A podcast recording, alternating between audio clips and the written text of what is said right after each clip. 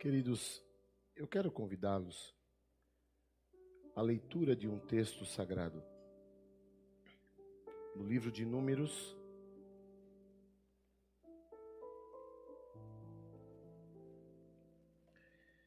Números, capítulo de número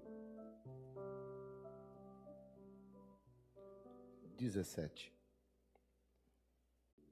Quando nós começamos a olhar para a palavra de Deus, você encontra diferença entre a nação de Israel que saiu rumo à terra prometida para peregrinar pelo Êxodo? Você encontra alguma diferença entre este povo e nós? Quando nós olhamos para as atitudes e as ações daquele povo, você encontra alguma diferença em termos de atitudes, em termos de familiaridade ou de ações e pensamentos? Eu quero ler um texto com vocês que está em Números 17 e diz assim: Então falou o Senhor a Moisés, dizendo: fala aos filhos de Israel: E toma deles uma vara para cada casa paterna, e todos os seus príncipes, segundo as casas de seus pais, doze varas, e escreverás o nome de um de cada um sobre a sua vara. Porém, o nome de Arão escreverás sobre a vara de Levi porque cada cabeça da casa de seus pais terá uma vara, e as porás na tenda da congregação, perante o testemunho, era a arca, onde eu virei a vós. E será que a vara do homem que eu tiver escolhido florescerá. Assim farei cessar as murmurações dos filhos de Israel contra mim com que murmuram, por, com que murmuram contra vós. Amém. Em dado momento da peregrinação do povo de Israel rumo à terra de Canaã, aconteceram vários episódios, vários fatos, várias coisas que marcaram a vida e esta travessia desta grande nação, ao contar da grande travessia pelo Mar Vermelho. E depois do Mar Vermelho, eles começaram a contar com, com grandes acontecimentos. A nuvem que seguia durante o dia, que os direcionava, aliás, a coluna de fogo que direcionava a noite, as águas amargas de Mara, que foram adoçadas através de um pedaço de lenha que de madeira que Moisés joga e ele sacia, a rocha em Meribá, que seguia o povo durante o deserto, a roupa que crescia no corpo, porque eles não tinham lojas, eles não tinham alfaiataria no deserto. E diz o texto: a roupa crescia. O salmista também fala no Salmo 78 que nenhuma dor de cabeça eles tiveram, então o Senhor os proveu de saúde e eles tiveram grande e grande livramento do Senhor. Foram muitos momentos de livramento. Foram muitos momentos que Deus se mostrou como realmente o Jeová Jiré, o Deus da provisão deste povo. Mas o que me chama a atenção na, na vida desta nação é que constantemente haviam rebeliões e constantemente haviam murmurações. E é sobre isso que eu quero falar na noite deste dia. É impressionante como nós temos a capacidade de transformarmos ambientes de paz em ambientes de caos. É impressionante como nós temos, às vezes, a insensibilidade para ver a vida que Deus tem nos dado e podermos vislumbrar os momentos que temos vivido em família, em igreja, e às vezes por nada, por questões pequenas, por questões banais, nós perdemos a paz, criamos grandes problemas, às vezes entre grupos, às vezes setores inteiros e igrejas inteiras entram em pandemia. E não é somente a pandemia de um vírus, mas a murmuração, ela é como um vírus maléfico que entra no meio do povo. E o espírito de murmuração é algo que tem destituído muitos das bênçãos do Senhor Deus. Esta esta ânsia de sempre murmurar, reclamar e nunca agradecer é o que tem roubado de muitas pessoas a excelência da bênção de Deus em suas vidas. Note bem, no capítulo 16, nós estamos diante de algumas pessoas que se rebelaram contra Moisés, porque Deus já havia é, escolhido Arão para ser o sumo sacerdote, e Deus já havia escolhido a tribo de Levi, e havia escolhido os filhos de Arão para servirem diante da tenda da congregação. Deus já havia ordenado, Deus já havia colocado através de Moisés, e Moisés falando ao povo o que e como seria daquele momento para frente. Porque o povo eles não tinham ainda a arca. Eles tinham a tenda da congregação, eles tinham o tabernáculo agora e eles tinham o testemunho. Eles tinham a arca que simbolizava a presença de Deus no meio deles. E o que que acontece? Se levantam três pessoas. Note bem, irmãos, note bem, vocês que estão em casa, eu não estou falando de uma multidão. Eu estou falando de três homens, três famílias. Corá, o outro era Datã e o outro era Abirão. Estes homens eram de tribos distintas, entre elas a tribo de Rubem. Estes homens começaram então a inquirir a Moisés e a dizer a Moisés e a perguntar para ele e para Arão: Por que que vocês acham que só vocês são do Senhor e nós não somos do Senhor? Por que, que só vocês podem servir o sacerdócio e nós não podemos servir o sacerdócio? Por que, que só vocês podem entrar na tenda da congregação e nós não podemos entrar na tenda da congregação? É mais ou menos alguma irmã chegar e perguntar por que que só o pastor e só o obreiro e só o presbítero da igreja que pode ungir, e eu que sou irmã e missionária, eu, eu não posso pegar um óleo e sair ungindo meio mundo aí porque eu sou da oração. Por que isso? É como aqueles que começam a fazer perguntas e questionamentos, às vezes doutrinários, de uma coisa que já está decidida por Deus. Note que não foi o homem que decidiu. Note que não foi as não foram as instituições que decidiram. Quem decidiu foi Deus. E quando Deus decide algo, este algo está isento ou deve estar isento de qualquer murmuração, de qualquer é, pedido ou solicitação ou reivindicação de prestação de conta. Porque Deus não precisa prestar conta do que faz para mim e nem para você. Ele é Deus. Ele está no domínio de todas as coisas. Ele está no governo da minha e da sua vida. Ele está no governo de tudo. Tanto é que ele parou o mundo com um vírus. Por quê? Porque ele é Deus. Ele que faz, ele que sabe a hora que tudo isso vai acabar. Porque ele está no comando de todas as coisas. O homem às vezes pensa que com a sua caneta ele pode decidir alguma coisa, mas não.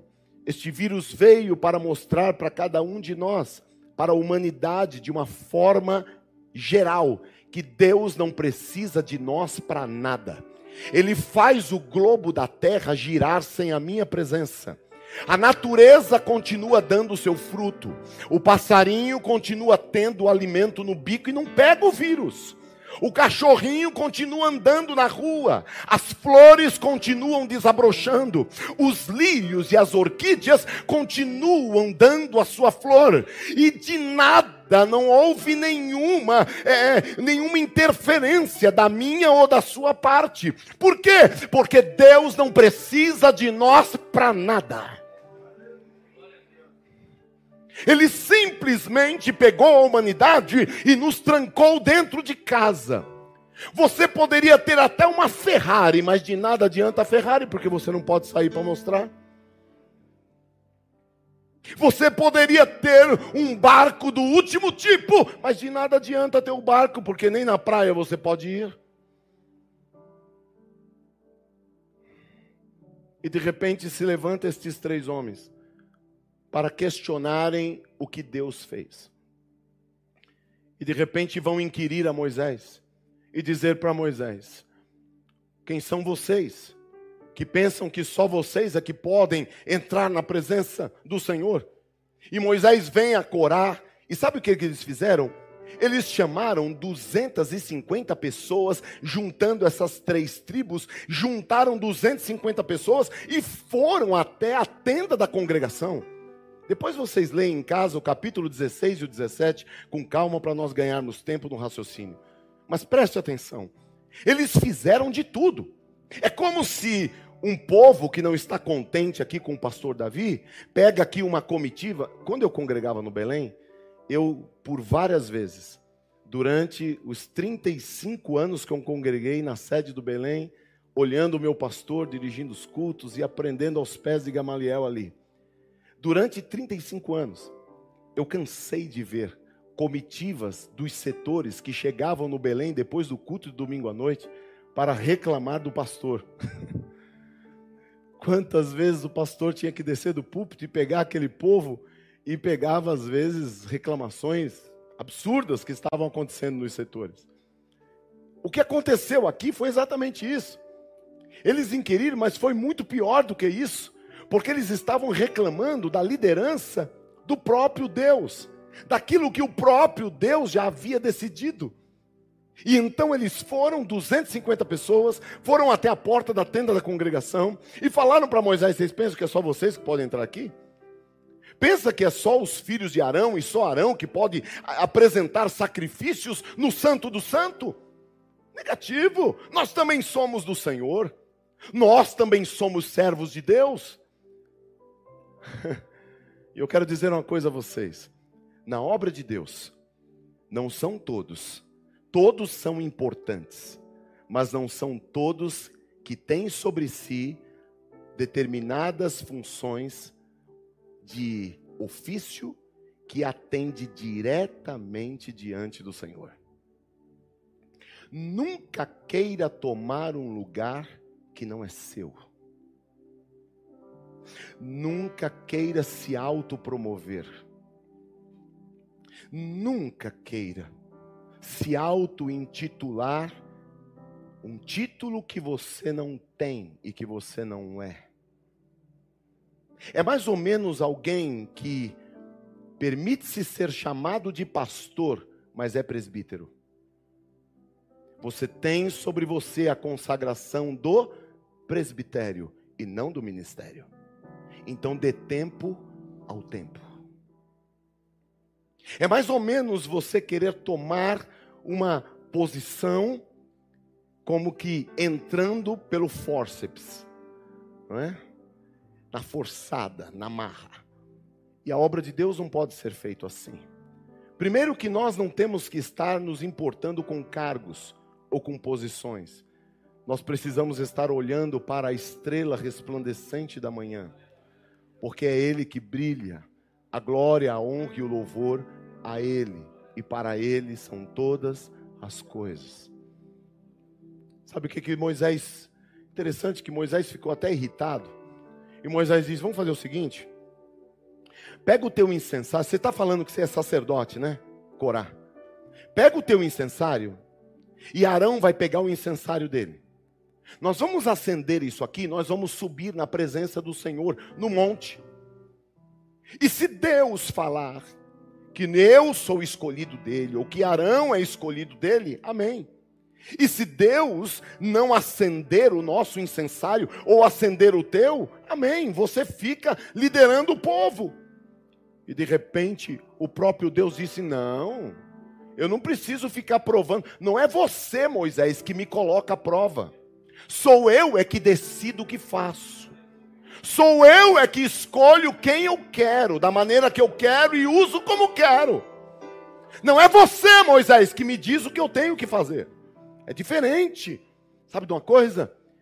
Aleluia. Leva eles agora todos diante da tenda da congregação que eu vou matar todo mundo. eu vou acabar com todos. Olha, irmãos, o que uma murmuração faz. O que um questionamento encabido faz. Aquilo trouxe uma revolta no meio do povo e o povo estava em paz. O povo estava tranquilo. E de repente um questionamento pequeno colocou à prova aquilo que Deus já havia feito. Interessante, irmãos. Passando para o próximo ponto, é a coisa foi tão séria que foi caminhando e sabe o que, que Deus fez? Falou assim: Moisés, vamos fazer o seguinte. Moisés ficou tão assim irado com aquilo. Falou assim: gente, vamos fazer o seguinte. Resumindo a história, se eu sou do Senhor e Arão é do Senhor, o Senhor vai, ele vai fazer, olha, isso está lá no versículo, me acompanhe. Isso está lá no versículo 30, capítulo 16, versículo 30. Acharam? Diga amém, por favor. Mas se o Senhor criar alguma coisa nova, e a terra abrir a sua boca, e os tragar com tudo que é seu, e vivos descerem ao sepulcro, então conhecereis que estes homens irritaram o Senhor. Versículo 28.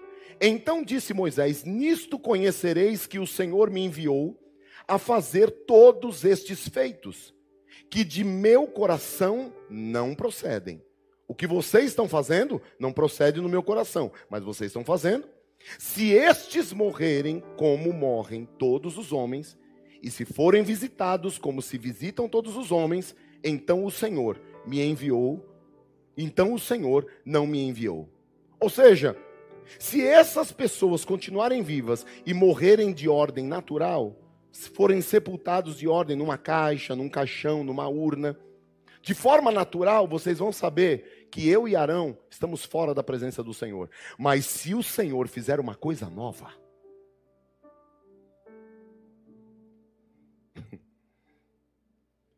se o Senhor fizer um algo novo aqui, vocês vão saber que Deus me escolheu para este negócio. Sabe o que aconteceu, irmãos? A Bíblia diz que todos eles, Corá, Datã, Abirão, estavam na tenda da casa deles. E de repente a terra abriu. E a casa e a família e tudo que era deles foi sepultado vivo. O Senhor os enterrou na terra, no terreno, no chão que ali estava. E mais do que isso, os 250 homens, todos foram sepultados vivos. E o Senhor foi colocando uma praga no meio do povo que foi alastrando, aquela praga foi matando gente. Ela foi matando tanta gente, o povo ia caindo no meio do caminho, era como se fosse você tem uma pilha, aqueles brinquedinhos que a gente tem é, com as crianças, que tem aquelas pilhinhas, né? Coloca umas pilhas, não coloca Duracell, olha eu fazendo merchandising. Coloca uma Xing Ling, aí coloca uma pilhazinha, o brinquedinho vai, vai, vai, daqui a pouco para. O povo ia desfalecendo no meio do deserto. E de repente Moisés olhou para Arão e falou: corre. Corre porque o negócio está só com você. Só você pode entrar no Santo do Santo. Faça expiação pelo pecado do povo e peça misericórdia ao Senhor para que esta praga cesse, para que este problema cesse. Queridos, Deus te colocou uma família, Deus te colocou um lar sob o teu comando, a tua direção. Sabe o que, que está precisando? está precisando que você entre no Santo do Santo. Está precisando que você está vendo, às vezes, os seus problemas aumentarem. Está vendo, às vezes, as situações se complicarem. E não faz nada. Moisés olhou e Arão estava assim, ó, como que anestesiado, vendo o povo morrer no meio do deserto. E ele disse: Moisés, Arão, acorda, rapaz. Pega aí o material do, da expiação. Pega o animal, entra lá, presta sacrifício para que o Senhor faça cessar esta praga. Tem gente que está vendo a família acabar, a vida financeira acabar, está vendo os problemas se avolumarem e não faz nada. Não levanta de madrugada para orar, não, não busca o Senhor no jejum, não consagra a sua vida, não, não vai buscar. Está anestesiado, parece que está anestesiado, não consegue ter atitude. Mas o Senhor te trouxe aqui nesta noite em nome de Jesus aleluia. Não perca a sua casa, não perca os seus negócios, não perca as suas finanças. Humilha-te diante do Senhor, presta sacrifício, porque essa praga vai cessar.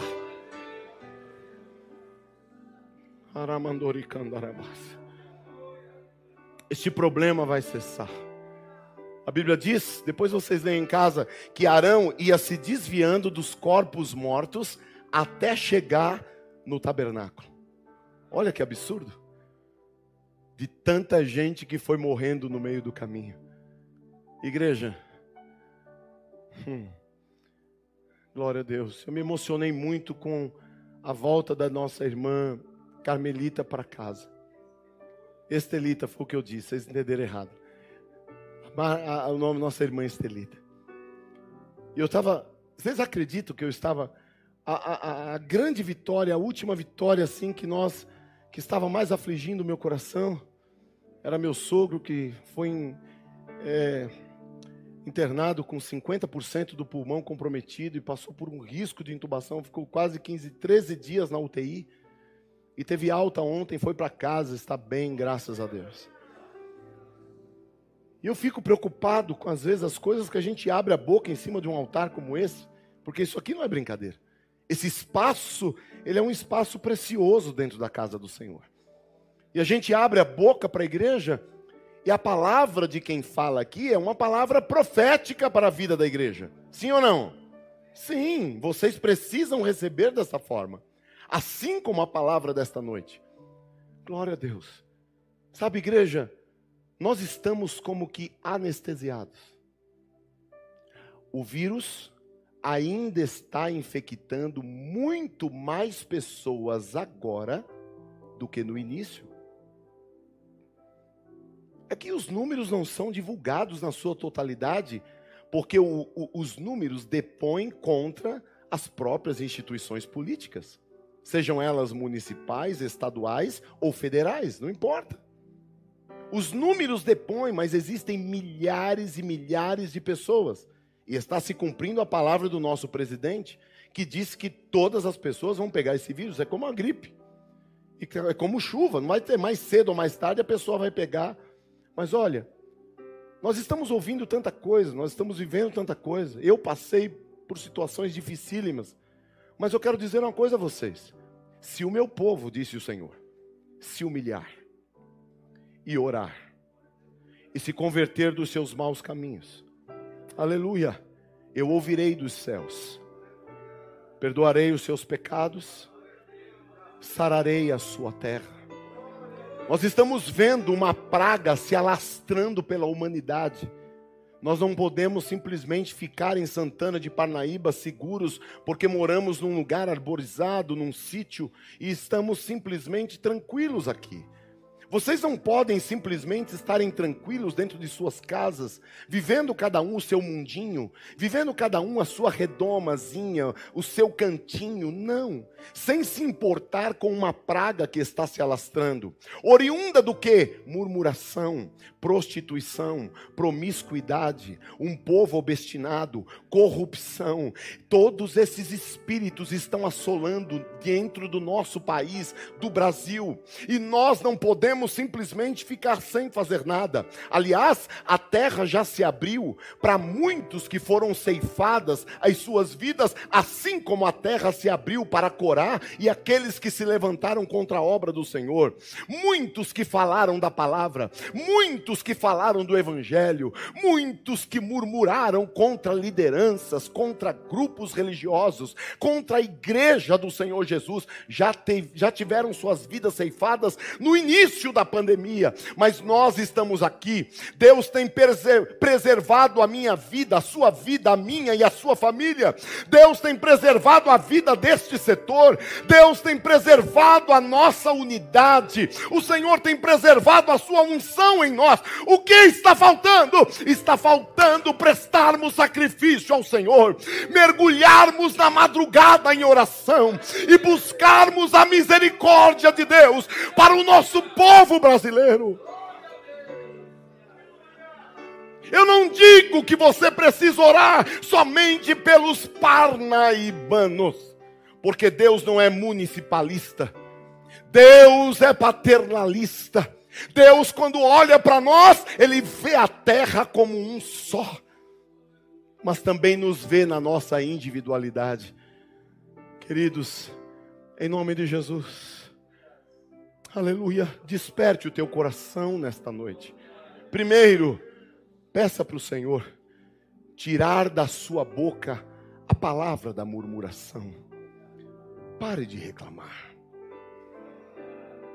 Pare de transformar o que é bênção em maldição. Pare de transformar um ambiente de paz dentro da sua casa, entre amigos ou em igreja. Está tudo bem. Está tudo bem. Ei, olhe para mim. Está tudo bem. Está tudo bem. Deus está conosco. Está tudo bem. Haverá um momento aleluia, em que o Senhor manifesta a vontade dEle. Chegou uma hora que ele, o Senhor, disse: Moisés, vamos fazer o seguinte, agora que eu já matei o povo, agora que nós já fizemos isso. Interessante, olha o que diz, depois que o Senhor engoliu todo esse povo na terra, vá comigo no versículo de número 41. Vê se você consegue compreender, ou vê se este povo não parece comigo e com você.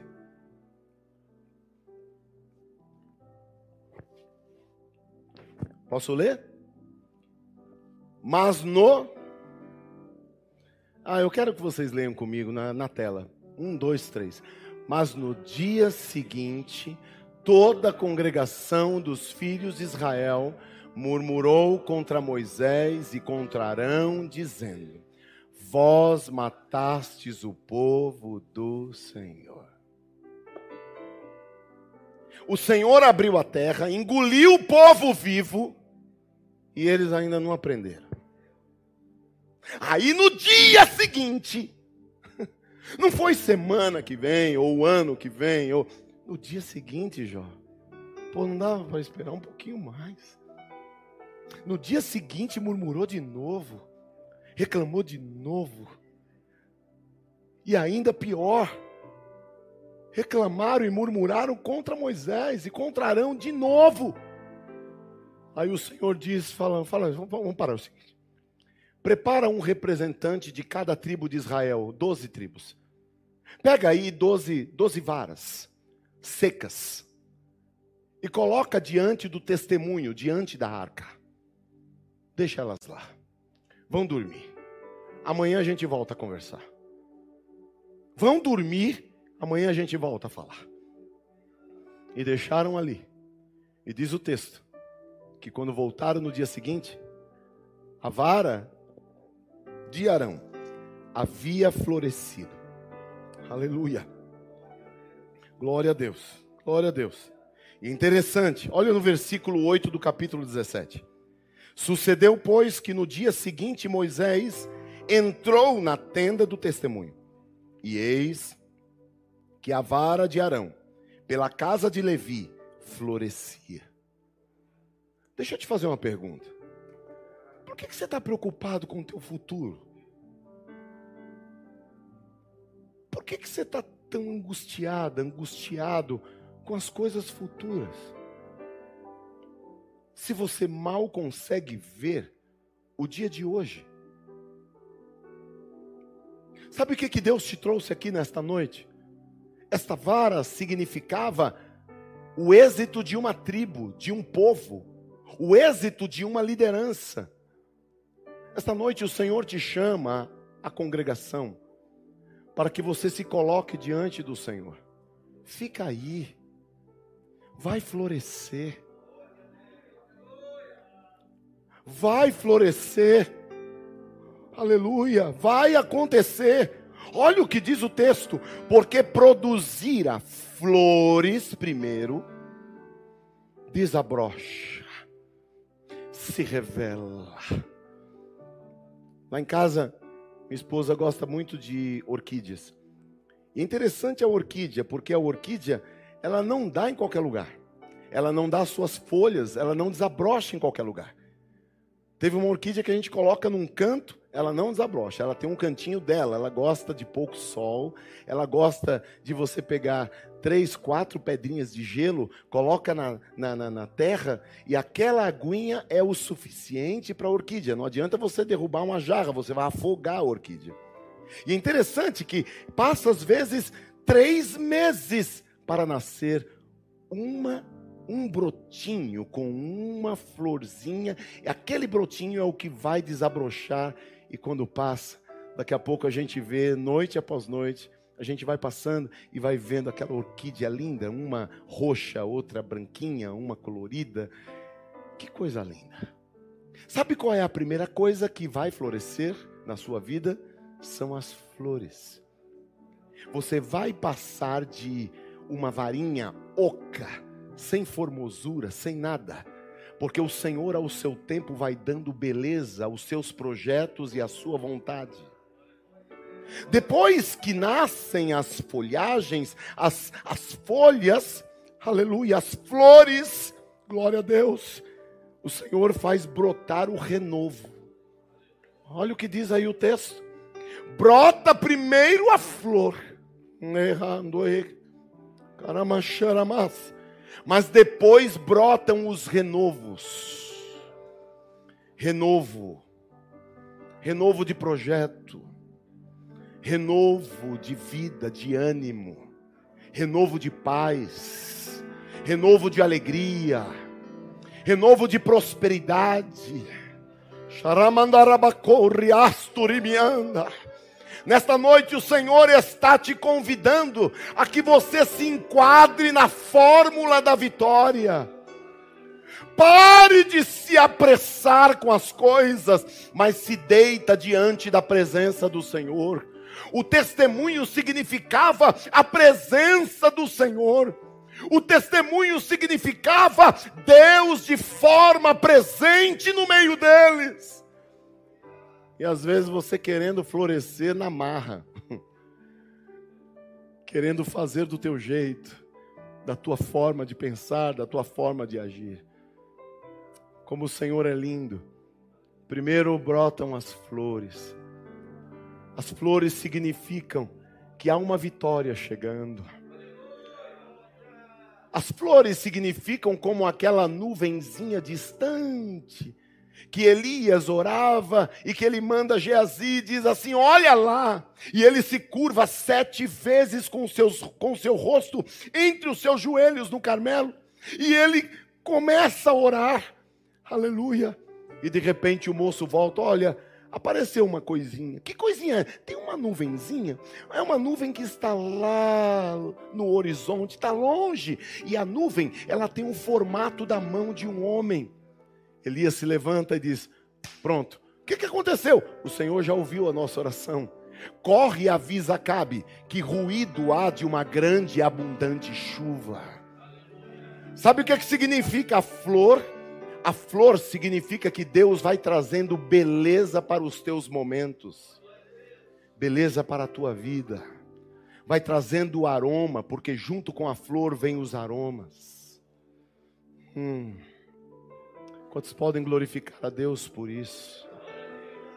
Interessante que vem a flor e depois vem, aleluia, os renovos. Glória a Deus. Aleluia. E depois do renovo vem as amêndoas. Já comeram amêndoas? amêndoas é muito bom para que você coma por volta de 10 e meia, 11 horas da manhã, antes do almoço. Porque quando você toma o café, muitos erram aí, porque se enche de pão de manhã, de farinha branca, agora vai em outra, outro tempo, né? É, outro tópico. Se enche de farinha branca de manhã, Aí quando dá aquela fome, porque a farinha branca estufa, incha, aí quando você chega às 11 horas da manhã do almoço, sai parece que comendo esganado, comendo qualquer coisa que tem na frente. Não faça isso. Coma duas coisas: amêndoas e damasco. Vai preparar o teu organismo para o almoço que está chegando. Coma amêndoas. Porque não é calórico, não vai fazer você engordar, inchar, estufar mas vai te alimentar. Bom para quem tem anemia. Amêndoas é um alimento sólido. Sabe o que, que Deus está te dizendo nesta noite? Que Ele está trazendo ao seu tempo beleza para a tua vida, está trazendo renovos para a tua vida. Aleluia e de você sairá alimento para satisfazer e para suprir a vida de todos aqueles que se aproximarem de você.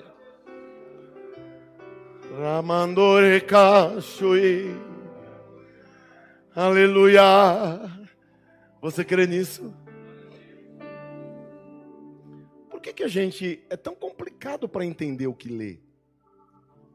Por que, que nós somos tão complicados para podermos cumprir os mínimos mandamentos do Senhor. Começamos a falar sobre murmuração, e eu encerro em Lucas, capítulo de número 10, versículo de número 25. Celular, pega o celular aí dentro.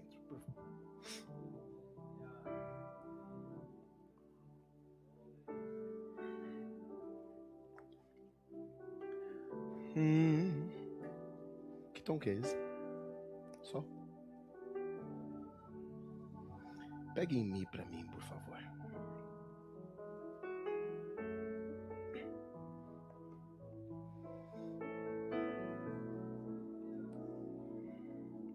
Olha o que diz o texto.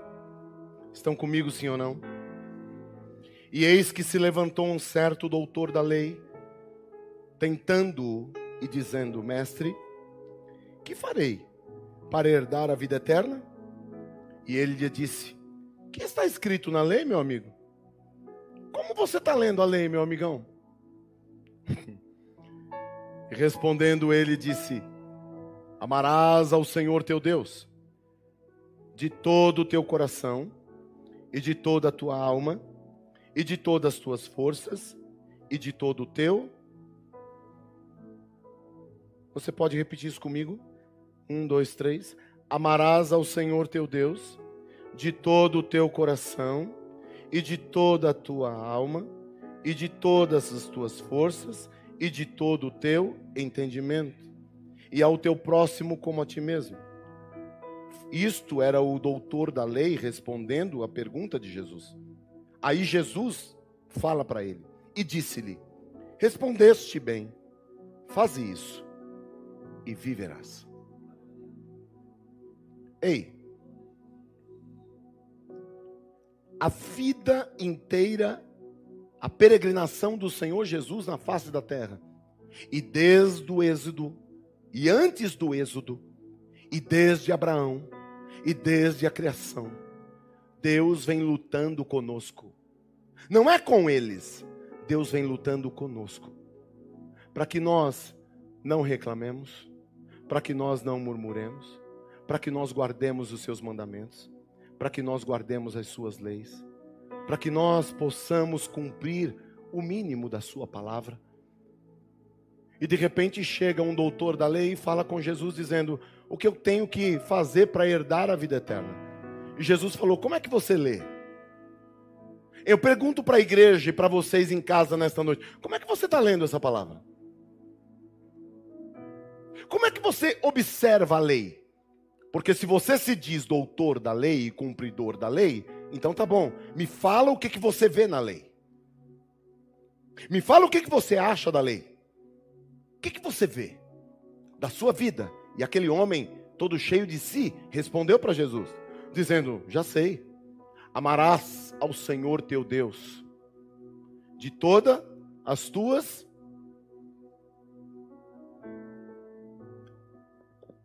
Deixa eu ir na minha tradução. Amarás ao Senhor teu Deus de todo o teu coração. Primeiro o igreja, primeiro o Por quê? Porque o coração é o centro das emoções. Se você não amar o Senhor de todo o teu coração, o teu emocional será um emocional desestruturado. Você não vai aguentar as pancadas da vida. É por isso que a gente vê um grande número de pessoas hoje deprimido, tomando remédios e mais remédios, e pessoas às vezes tristes, e pessoas que parecem um copo de cristal, se quebra com qualquer coisa, se desestrutura com qualquer palavra, perde o foco, perde o rumo, desestrutura a pessoa completamente. Por quê? Porque, em primeiro lugar, não ama o Senhor de todo o seu coração. Porque um coração cheio do amor de Deus e um coração cheio de amor por Deus não é uma pessoa desestruturada. Primeiro, porque sabe que é amado, porque ele também ama. Aleluia. Coisa triste na vida é quando você sabe que não tem, que tem uma pessoa que não te ama, que não gosta de você. Eu fico agoniado quando eu fico sabendo de alguém que está triste comigo. Eu não aguento, eu vou e cutuco a pessoa, e, e provoco um almoço, e provoco um, alguma coisa para eu pedir perdão para a pessoa, para eu me reconciliar, porque eu não tenho prazer. Quem é que tem prazer de saber que alguém não vai com a sua cara, de alguém que te odeia, de alguém que não gosta de você? Isso é terrível. Eu não sei como tem tanta pessoa, tantas pessoas que conseguem conviver com incompatibilidades e pessoas que conseguem conviver sabendo que o outro o odeia, que ele chega numa roda, o outro sai, mas nunca vai tomar partido, nunca vai buscar consertar a vida. Eu não sei. Se uma pessoa se permite viver assim, é porque o seu coração não está cheio do amor por Deus. Sério isso. O seu coração não está cheio do amor por Deus. Pastor, existe uma pessoa com quem eu não falo há muitos anos. O seu coração não está cheio do amor do Senhor. Como é que o Senhor aprova isso? Como é Porque é um mandamento. Note que isso aqui não é para você murmurar. Lembra do começo da mensagem? Qual foi o pecado e por que, que eles foram enterrados vivos? Porque murmuraram com aquilo que já era lei. Amarás ao Senhor de todo o teu coração. Como é que eu posso dizer que amo a Deus e não amo meu irmão? Tiago diz que eu sou me. Se eu digo que amo Ezequiel, se eu digo que amo a Deus, mas eu não amo Ezequiel, por aqui eu dou um abracinho nele, agradeço no púlpito, mas por trás, eu chamo o Paulo César, falo assim, Paulo César, Ezequiel não vale um cruzeiro, cara. Ô menino terrível, rapaz, não gosto desse cara. Rapaz, você não sabe. Irmã Geni, meu Deus do céu. Não dá, Paulo César. Eu sou mentiroso. Se eu digo que amo a Deus, mas não amo o meu irmão, o amor do Pai não está em mim. É por isso que existe uma luta cravada para separar vocês dois, para separar os músicos, para separar a igreja, para você, para separar vocês de mim, para deturpar a nossa visão de liderança. Eu quero uma coisa, vocês fazem outra, ou vocês fazem de um jeito, eu acho de outro. Olha, isso é uma bagunça que só Satanás sabe fazer isso. Só ele é que pode colocar divisão entre eu e o pastor Almerindo, entre eu e qualquer outro dirigente, entre eu e qualquer membro da igreja. É só ele que sabe fazer essas coisas. Mas eu posso parar com isso. Eu posso. Por quê? Porque eu amo ao Senhor meu Deus. De todo o meu. E se eu amo de meu coração, eu amo meu irmão. Eu aceito as suas falhas. Já pensou, irmão Sônia? Eu aceitar as suas falhas e a senhora do jeito que a senhora é. E não do jeito que eu quero que a senhora seja. Isso é amor. É eu caminhar com o pastor Almerindo do jeitinho que ele é. E ele caminhar comigo do jeitinho que eu sou. Porque nós amamos a Deus de todo o nosso coração. Porque a coisa maior o que mais a gente quer é moldar as pessoas de acordo com aquilo que nós queremos. Não sou eu que farei você florescer. Você vai florescer não na minha presença. Você vai florescer é na presença do Senhor. Irmãos, eu sinto uma graça de Deus. E sinto um trabalhar do Espírito Santo abrangendo muitas vidas nesta noite. E eu sei que o Senhor está quebrando grandes laços nesta noite. Eu sinto, eu sinto pelo Espírito a atuação do Senhor. E amarás o Senhor de todo o vosso coração e de toda a tua alma. O que, que é isso? É amar por completo é a sua essência, é o seu íntimo, é o seu interior, é o âmago da sua vida, é a sua alma, é amar com a alma. Ei, caramacho. Hum. E amar o Senhor também de todas as tuas forças. Forças Deixa eu te fazer uma pergunta. Você acha que o que você tem feito tem sido bastante? Sabe, o que você tem prestado ao Senhor de trabalho tem sido bastante? É de todas as tuas forças? Esse, tudo que você tem feito na casa do Senhor até agora, até você que está em casa de, debaixo das cobertas, que poderia estar aqui tem sido de todas as tuas forças? Ou você tem feito meia boca? Pela metade. Faz quando dá, vem quando quer. Deus confiou um trabalho na sua mão. Deixa eu te perguntar uma coisa. O que, que você fez com essa tarefa durante toda a pandemia?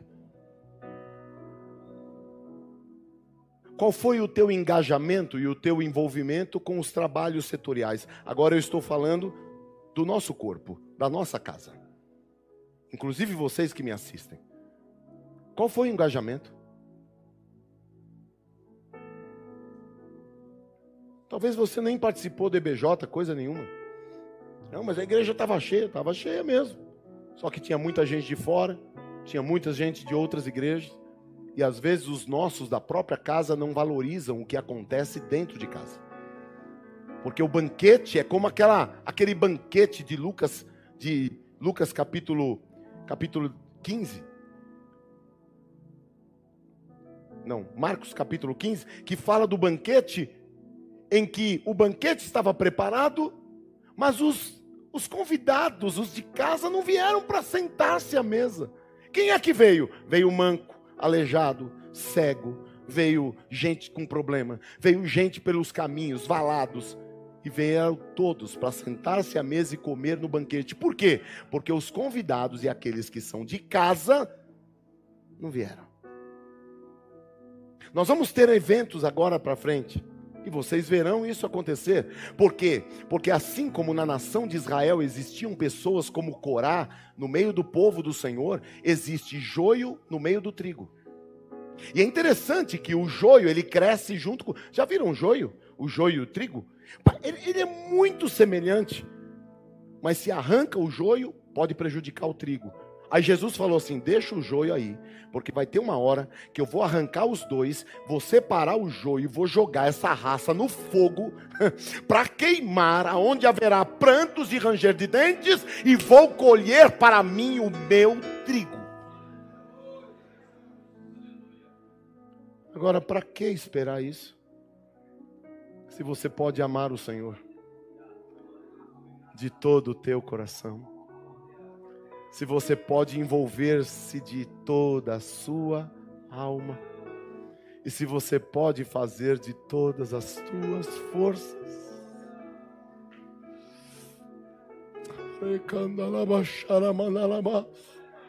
Igreja, dá, dá para nós fazermos melhor. Igreja, nós podemos fazer melhor do que estamos fazendo. Meus dirigentes, nós podemos pregar melhor do que estamos pregando nós podemos servir ao Senhor melhor do que estamos servindo.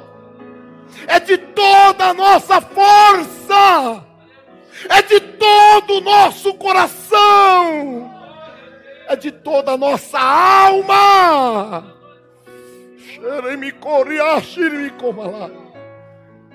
E por que que você está no rio do oceano do Espírito de Ezequiel 47, só molhando o calcanharzinho, vendo se a água está quente, está fria. Deixa eu ver se eu entro. Deixa eu ver se eu entro. Já viram? Já foram num hotel, qualquer lugar, num sítio, que você chega na piscina? Ah, como eu gosto de fazer isso. Eu chego e dou um tibum logo.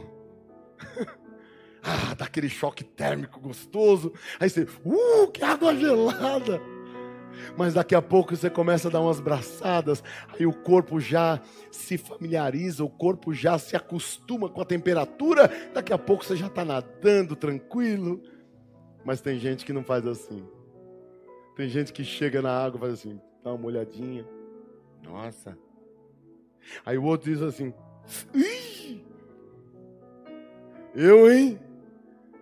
Ai, que vontade de dar um empurrão nessa pessoa. Vai, infeliz. Entra. Sabe o que, é que Deus está fazendo conosco? Espírito Santo de Deus. Vou usar as palavras do Rodrigo. Rodrigo está aqui? Está doidinho. Nós temos um obreiro aqui falando assim, um dia ele falou assim, Jesus está doidinho para te abençoar. O Espírito Santo de Deus, sabe o que ele quer fazer? Tem muito crente na beira do oceano do Espírito. Mas só vale se for de todas as tuas forças. Essa forcinha meia boca que você está oferecendo para o Senhor está fora do contexto bíblico. Ou você se rende totalmente, ou você se entrega totalmente, ou você vai continuar nas periferias das bênçãos de Deus. Irmãos, eu tenho tido cada encontro com Deus nas madrugadas. No meio desse momento que eu passei, eu, eu falei para as pessoas mais próximas: eu não quero mais perder isso. Eu estou num nível de intimidade com Deus, de comunhão com Deus. Eu não quero mais perder isso em que eu dobro meu joelho e o Senhor começa a me revelar coisas. Essa madrugada eu tive uma revelação linda de uma reunião que eu teria hoje, extremamente importante, que eu não sabia como ia fazer, eu não sabia o que eu ia falar, eu não sabia o que fazer, mas na madrugada o Senhor me revelou: igreja, vamos para a madrugada. A fila literalmente é menor, não são todos que descem o rio na madrugada. Deus quer te revelar os seus mistérios, o Senhor quer te revelar as suas ciências, aquilo que ninguém sabe, o Senhor quer trazer ao teu conhecimento. Eu encerro. Você precisa buscar e amar o Senhor de todo o teu. Vamos no começo. De todo o teu, de toda a tua, de todas as tuas e de todo o teu entendimento. Sabe o que é entendimento? Mente. Por que, que uma das armas que Paulo deixou em Efésios 10, em Efésios 6, 10, uma delas é o capacete da salvação. Por quê? Porque só o capacete da salvação é que protege a nossa mente dos dardos inflamados do maligno. Escute, quem ama o Senhor de todo o seu entendimento, 1 Coríntios capítulo 2 diz que aquele que tem o Espírito do Senhor, ele discerne bem tudo e de ninguém é discernido. Escute e entenda a profundidade do que eu vou lhe dizer neste momento. Se você se propor a amar o Senhor de toda a tua mente, uma mente que ama a Deus, não é uma mente confusa, não é uma mente que vive pelos cantos dizendo: ninguém me quer, ninguém me ama, ninguém me entende, ninguém me aceita. E a mente vai enchendo, vai enchendo, vai enchendo. Daqui a pouco, como que chama aquela enfermidade que a cabeça incha? É, que enche de água? Ah, não, não, não, não. Esqueci, tem até um texto na Bíblia que diz de um. De um, de um como é que é? é mas tem uma, uma enfermidade que a cabeça da pessoa fica desse tamanho. Quem não tem uma mente que ama o Senhor de verdade, a sua mente ela é inchada de tudo que é falatório. Aí chega alguém buzina na, no ouvidinho da irmã Sônia. Irmã Sônia, a senhora dirige muito mal o círculo de oração. Estou pegando a Soninha hoje para me ajudar a pregar. Irmã Sônia, a senhora dirige muito mal o círculo de oração, irmã Sônia. Ah, irmã Sônia, a senhora não sabe falar na frente. Ah, agora que esse negócio da internet, nossa, irmã Sônia, a senhora não se... E a irmã Sônia vai, vai captando. Vai captando. Aí, aí você nunca. Anderson, misericórdia, você toca tudo atravessado. Aí só esses meninos querem se mostrar. E só essas moças que querem se mostrar na frente. E só não sei o quê. E só. E, aí vocês vão ouvindo isso. E a mente, ó, entra por aqui, vem para cá. E daqui vem para cá. E quando chega aqui, já chega com raiz de amargura. Aí quando vocês vêm aqui para frente, e o pastor não está nem sabendo de tudo isso. Que alguém te pega no meio do caminho e fala uma coisa e fala outra. Eu não estou sabendo. Aí de repente chega alguém aqui na frente e canta assim, amuado, e não sabe se, se vai, e não sabe se tem vibração. Por quê? Porque está com a mente cheia. É por isso que o Senhor Jesus diz: Amarás o Senhor teu Deus de todo entendimento. Porque se você tem uma mente que ama a Deus, o teu espírito testifica com o espírito do Senhor que Ele, o Senhor, também te ama, também te entende, também te aceita e te abraça e te capacita para fazer a obra dele. Uma mente que ama o Senhor não é uma pessoa confusa no trabalho mas é uma pessoa que quando pega o microfone, que quando vai para frente de um conjunto para liderar, que quando levanta um grupo, não levanta um grupo assim. É. Levanta aí, vai. Não! Sabe como eu levantava o grupo dos jovens no Belém? Eu só fazia assim. O povo levantava. E quando levantava, antes de começar a cantar, eu pregava para eles. E eu falava para eles: hoje, Deus vai mandar poder nesta igreja quando nós cantarmos. Aí as meninas na frente, os meninos já começavam a encher os olhos de lágrima, porque aquilo saía com uma rajada de fogo para o conjunto. Ei, Deus está chamando este povo para um tempo de convicções mais elevadas em Cristo Jesus. Você não pode ter dúvida da sua chamada. Você não pode ter dúvida daquilo que está fazendo para o reino. Você não pode vir ao altar ou fazer qualquer outra coisa com dúvida. Será que sou eu mesmo? Será que o pastor vai aprovar? Será que não sei quem vai aprovar? Nossa, será que. Ah.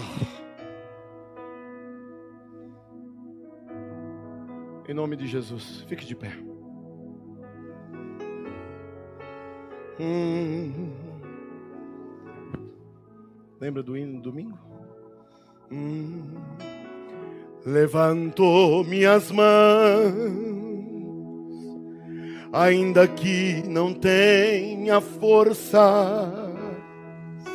Hum, levanto minhas mãos ainda que haja mil problemas. Quando levanto minhas mãos, começo a sentir uma unção que me faz cantar. Quando levanto minhas mãos, começo a sentir lá em cima o fogo. Quando levanto minhas mãos, as cargas se vão, novas forças tu me dá. Tudo isso é possível tudo isso é possível quando levanto minhas mãos. Dá para aumentar mais um? Eu quero orar neste momento. Passei alguns minutos. Mas quantos recebem a palavra nesta noite?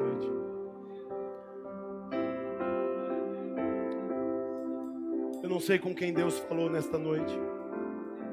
Mas se você está em casa, aleluia, manda para nós pela mídia, escreve aí no YouTube, no Instagram, hashtag reposicionando minha vida,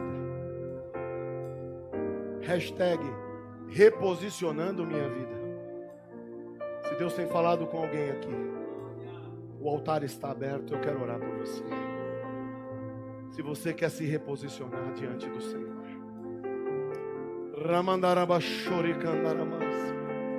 Sai do teu lugar e vem à frente. Eu quero orar por você. Aleluia. Oh, aleluia.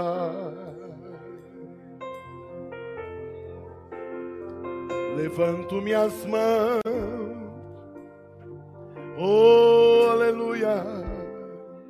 Ainda que não tenha forças. Levante as suas mãos, Deus vai te fortalecer. Levanto minhas mãos, oh, ainda que haja mil problemas. Cante, quando levanto minhas mãos, quando levanto minhas começo a sentir uma unção, uma unção que me faz cantar. Aleluia! Quando levanto minhas mãos, começo a sentir o fogo. aleluia! O fogo.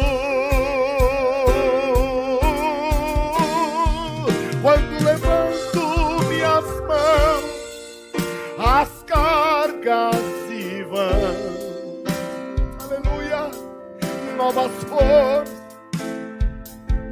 novas forças tu me dás. Tudo isso é possível, tudo isso.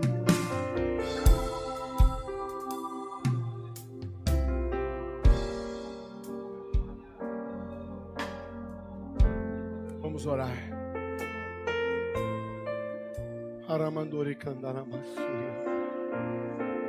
Levante as suas mãos.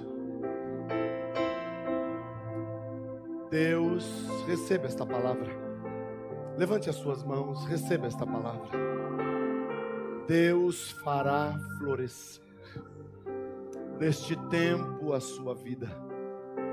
Chegarão as flores, chegarão os renovos e chegará o alimento, as amêndoas. Acalma o teu coração nesta noite e sai daqui fortalecido na palavra. Você que está em casa, levante as tuas mãos, dobre os teus joelhos. Aleluia, aleluia. Desce aqui, Ezequiel. Pastor Almerino, me ajuda. E põe as mãos sobre esses obreiros. Santo é o nome do Senhor. Alamandori. Você está ao lado deste irmão, desta irmã, com muito respeito, põe a mão no ombro desta pessoa do seu lado, na sua frente. O Senhor está enchendo a igreja, enchendo a igreja de renovo, enchendo a igreja de fortalecimento. Fica aí na presença do Senhor, assim como floresceu aquela vara de Arão, o Senhor falar fará florescer também a tua vida. Aleluia, os renovos vão chegar. Oh, tudo isso é possível. Tudo isso é possível quando levanto minhas mãos.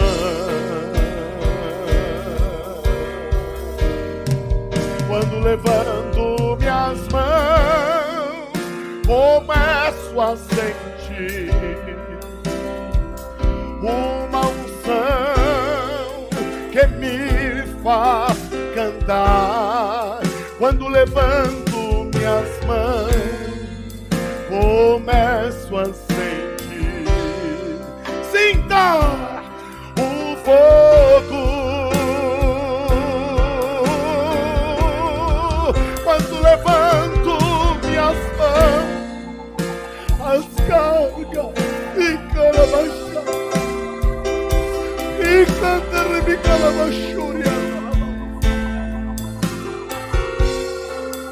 tudo isso é possível. Tudo isso é possível. Quando levanto minhas mãos